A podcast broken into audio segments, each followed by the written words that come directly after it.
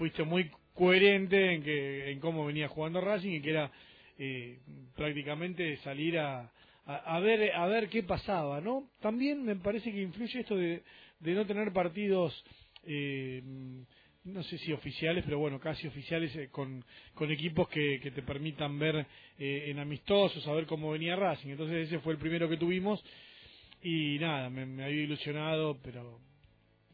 Sí, es que en realidad... Boca Unidos se encargó de, quitarme la ilusión.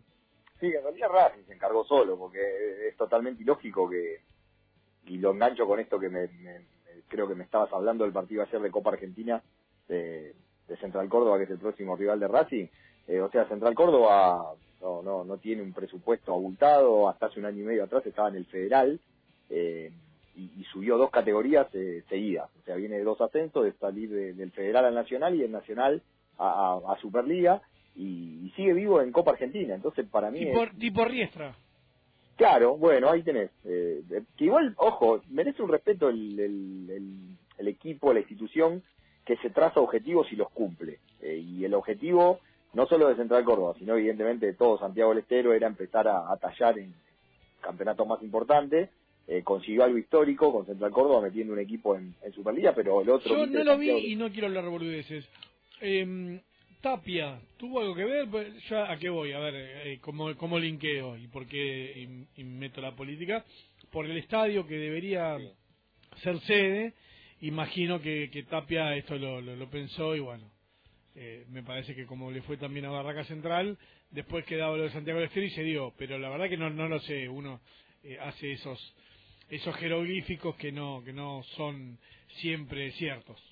Mira, en realidad, si, lo querés encargar por ese lado, está claro que, Tapia está haciendo una parte del recorrido eh, mirando la, gestión de Grondona y ganando consenso en, el interior porque sabe que lo que tiene que ver con Superliga, un poco como lo que lo dejaron de lado y la realidad eh, es que en, todo Santiago del Estero se hizo una inversión muy fuerte eh, a partir del año pasado con el tema de, los dos equipos que saltaron al, Nacional, con, Mitre eh, de Santiago del Estero y con Central Córdoba. Mitre estuvo a un punto o a goles nada más de no meterse en el reducido. Y Central Córdoba fue de menor a mayor y se terminó metiendo en, el reducido. Y la realidad es que se habló mucho en el reducido de Central Córdoba de algunas cuestiones arbitrales pero me parece que lo ganó en buena ley. Creo que, que, llevó un técnico que es el mismo que está ahora, que para, para todo lo que tiene que ver con el federal y el ascenso es muy, muy inteligente, es un tipo muy laburador, y sí hubo una inversión importante en, los dos equipos para lo que era el ascenso, eh, y, bueno, eso se vio reflejado en que fueron protagonistas los dos equipos de Santiago del Estero, y claro que tiene un correlato con, con, esto del estadio que se está por, por terminar para, para intentar que sea sede de Copa América. Eh, así que sí, claramente tiene que haber una, una cuestión de, una decisión política también, que no me parece que esté mal, ¿no? Porque así como en su momento Tucumán tuvo a los dos equipos en, primera, la gente de Santiago del Estero eh, eh, necesitaba seguramente darse, darse este, este espacio dentro del fútbol nacional y hoy hay mucha gente que está descubriendo a, Central Córdoba y, también está, repito, Mitre ahí de, Santiago del Estero participando en la primera nacional, así que eh, pero no, no, no le vi nada raro yo en los partidos en los que jugó Central Córdoba, algún error que puede pasar, eh, pero la verdad es que tuvo un equipo competitivo para, para lo que era el ascenso y la verdad que hizo un muy buen reducido, así que mucho ahí para decir. Ya, ya mostró las cartas hace un ratito y me, me, contaba que obviamente no vi ese partido, Darío Freddy, no solo no vi, no me, ni me avisó el celular que jugaban, pero mm, nada, me adelantó esto, ¿no? Que, que no puso el equipo titular el técnico.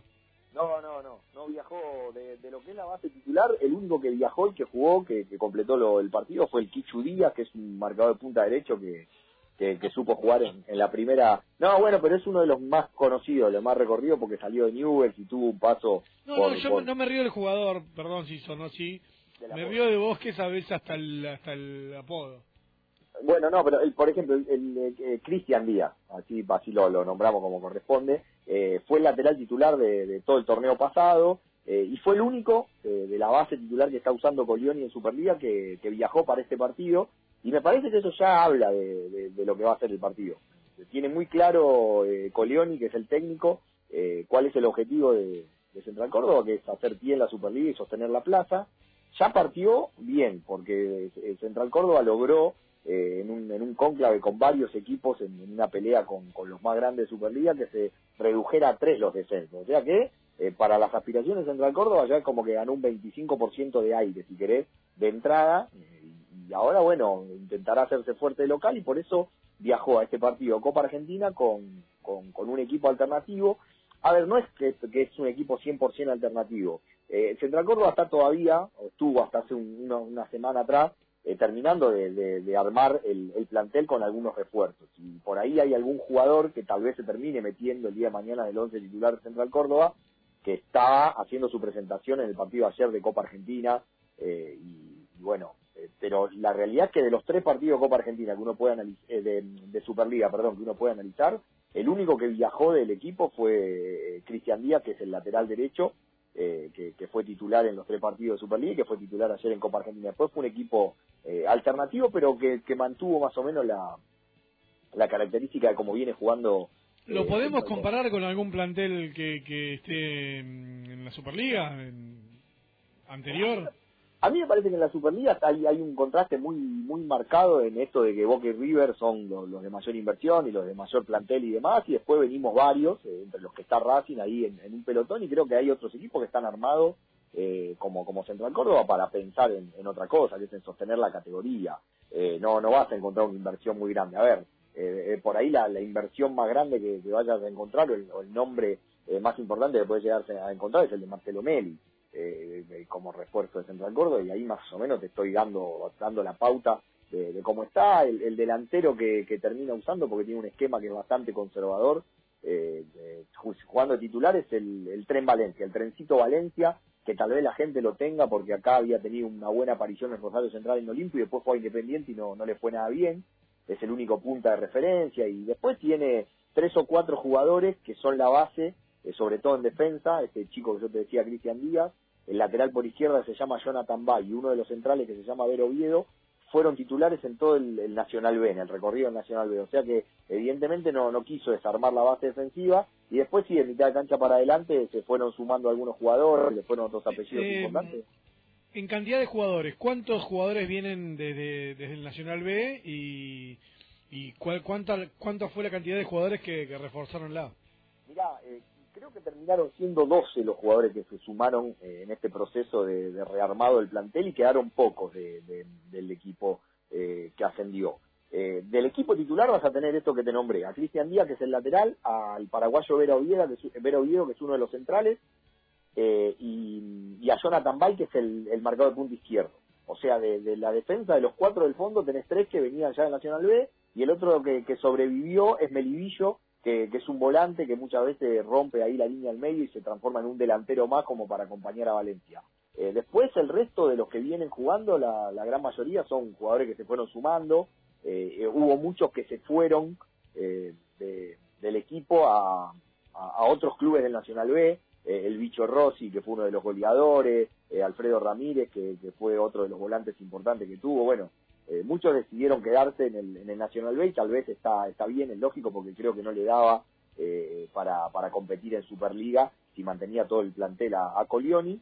Y muchos jugadores se le sumaron y los usó este, este partido de Copa Argentina como para empezar a verlo como eh, uno de los zagueros que uruguayo Correa, que la gente lo va a tener visto de Unión.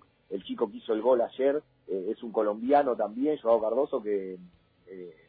Joao Rodríguez, perdón, mirá, me confundí con, con el... Con sí, sí, te estaba, me quedé callado por eso. No, Joao Rodríguez, que es un colombiano también, eh, que, bueno, se, se, sumó hace poco, así que me pareció inteligente la decisión de Colioni porque necesita darle rodaje a esos jugadores y mientras tanto hace descansar a la base, que de los últimos seis puntos sumó cuatro, eh, ganando de local contra Atlético Tucumán y empatando eh, en Córdoba el, partido contra Talleres, o sea que que nos van a estar esperando descansados y con, con el envión anímico de sumar en Superliga, además de pasar una fase de, de Copa Argentina, que siempre es importante también desde lo económico y desde, eh, desde lo anímico para un equipo que está tratando de, hacer pie en Superliga, así que yo creo que va a ser un partido complicado. Colioni, que, que mm, la, carrera de él, más o menos, tirame, porque, es más, lo puse acá en una página, no salí la foto, pero bueno, dale. confío en vos. No, pero el ascenso es un tipo con, con un recorrido enorme que la gente lo va a recordar por un partido que le plantea muy bien, eh, siendo técnico de Santa Marina de Tandil, al Boca que nos termina ganando la final de, aquella Copa Argentina del 2012, Santa Marina lo lleva a los penales el partido.